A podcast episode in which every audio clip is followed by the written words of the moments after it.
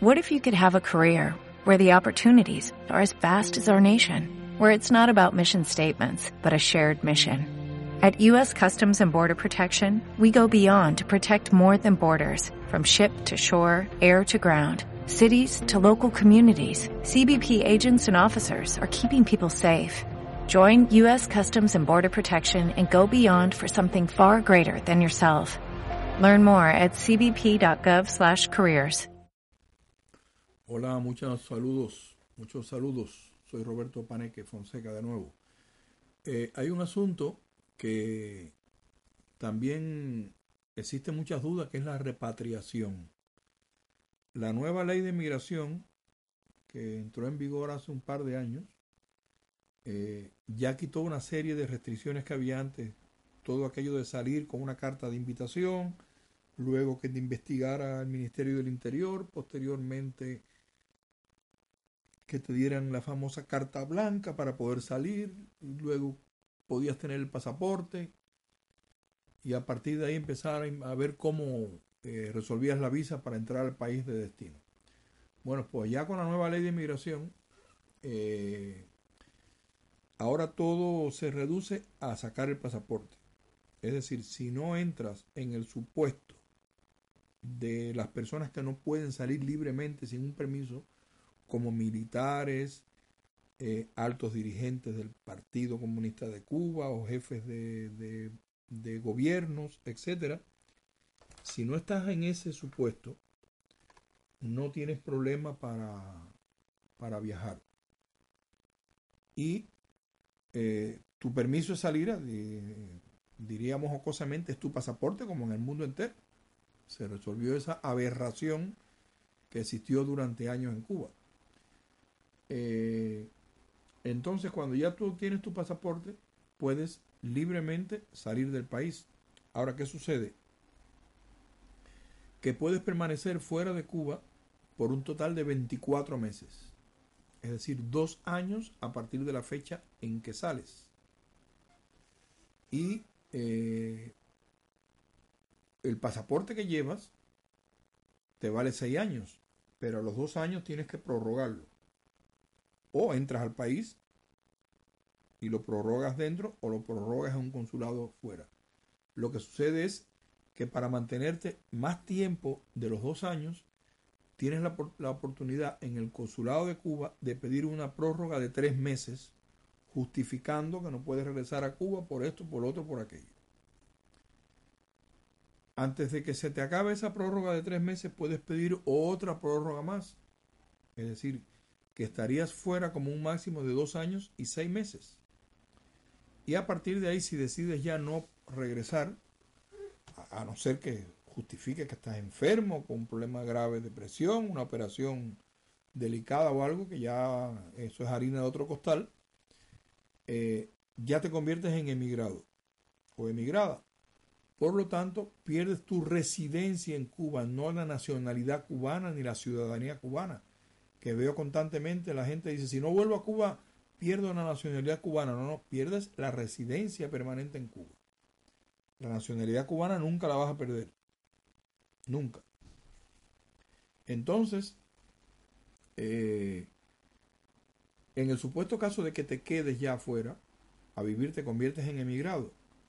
Y por tanto, eh, para volver a Cuba tienes que sacar, habilitar el pasaporte. A los emigrados antes le daban un permiso de entrada cada vez que iban a entrar a Cuba. Ahora es con un permiso, con una habilitación. Es un sellito que se llama habilitación que te permite entrar toda la cantidad de veces que quieras por un tiempo indefinido. Es decir, puede estar 10, 15 años, no sé, no, es que no tiene límites de tiempo y todas las veces que quieras. Puedes entrar un lunes, irte el miércoles y regresar el, otro lunes. O sea que ya no hay limitación en ese sentido. Eso es si te conviertes en emigrado.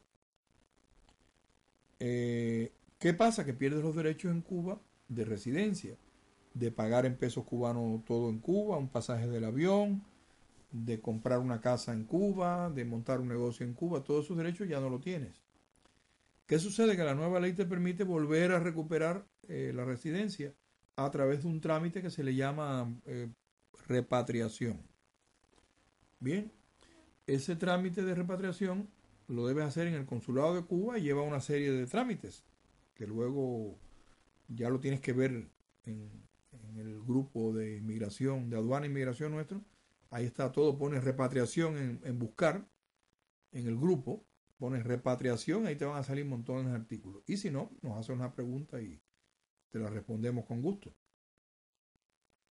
Entonces, a través de ese proceso de repatriación, vuelves a recuperar el carnet de identidad de Cuba. Por tanto, recuperas el, el, el acceso total a Cuba. Y además te da derecho a traer un contenedor con tus eh, cuestiones de menaje del hogar. Ahí no puede venir una bicicleta, ni un carro, ni, eh, ni un portaaviones. O sea, eso es menaje del hogar. Todo lo que lleva un hogar, una casa dentro las camas, los colchones, la lavadora, las batidoras, todas esas cosas, electrodomésticos, todo lo que lleva una casa dentro. Eso es lo que puedes traer. Pero otras cosas no, no te las admiten. Juegos de cama, sábana, toalla, todas estas cosas. Y eso, desde el punto de vista de la aduana, no tiene impuestos. Es decir, que ese contenedor está libre de impuestos. De impuestos de la aduana le tienes que pagar a Palco, a Cubapac, no sé, a la empresa que te lo importe, a Aerovaradero, a la empresa que te lo importe en Cuba, que le llaman empresas, agencias transitarias o agencias aduaneras, aduaneras, a esa gente sí tienes que pagarle. Por, y, y también al que te, te, vende el contenedor, que te alquila el contenedor en 5 mil eh, euros o dólares o en 3 mil, depende de desde donde sea.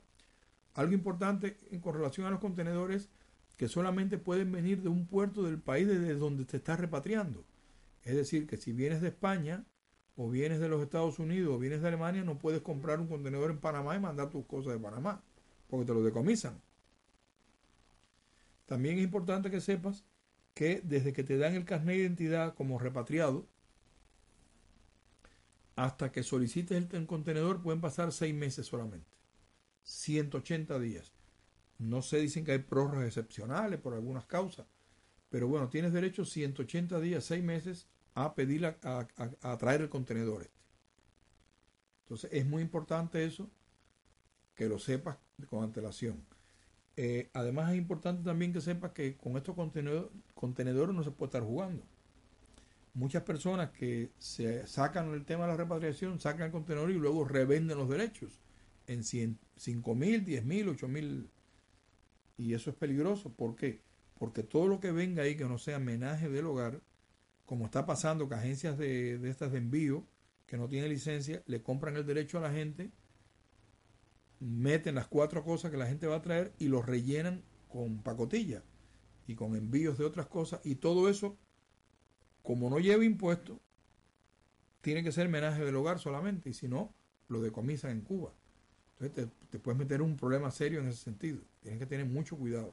Aparte de eso, si traes tus cosas ahí, eso viene a nombre tuyo. Y si te meten un 5 kilos de cocaína, quien va a ir para el combinado del este eres tú, o para Manto Negro. O sea, que tienes que estar claro o clara en eso para evitarte problemas. Eh, otra cuestión de la repatriación es que, bueno, te da derecho de nuevo a comprar una casa en Cuba, a tener allí tu un negocio, darte de alta en la ONAT, en la oficina de la Administración Tributaria y pagar tus impuestos y todo eso. Eh, en general, más o menos, la idea que hay con el tema de los repatriados. Así que si hay alguna duda, bueno, me la planteas de nuevo y, y la resolvemos. O me escribes por ahí por el, por el, por los comentarios ahí del grupo de aduana e inmigración de Cuba en Facebook. Bueno, un saludo, muchas gracias. Así que, hasta luego.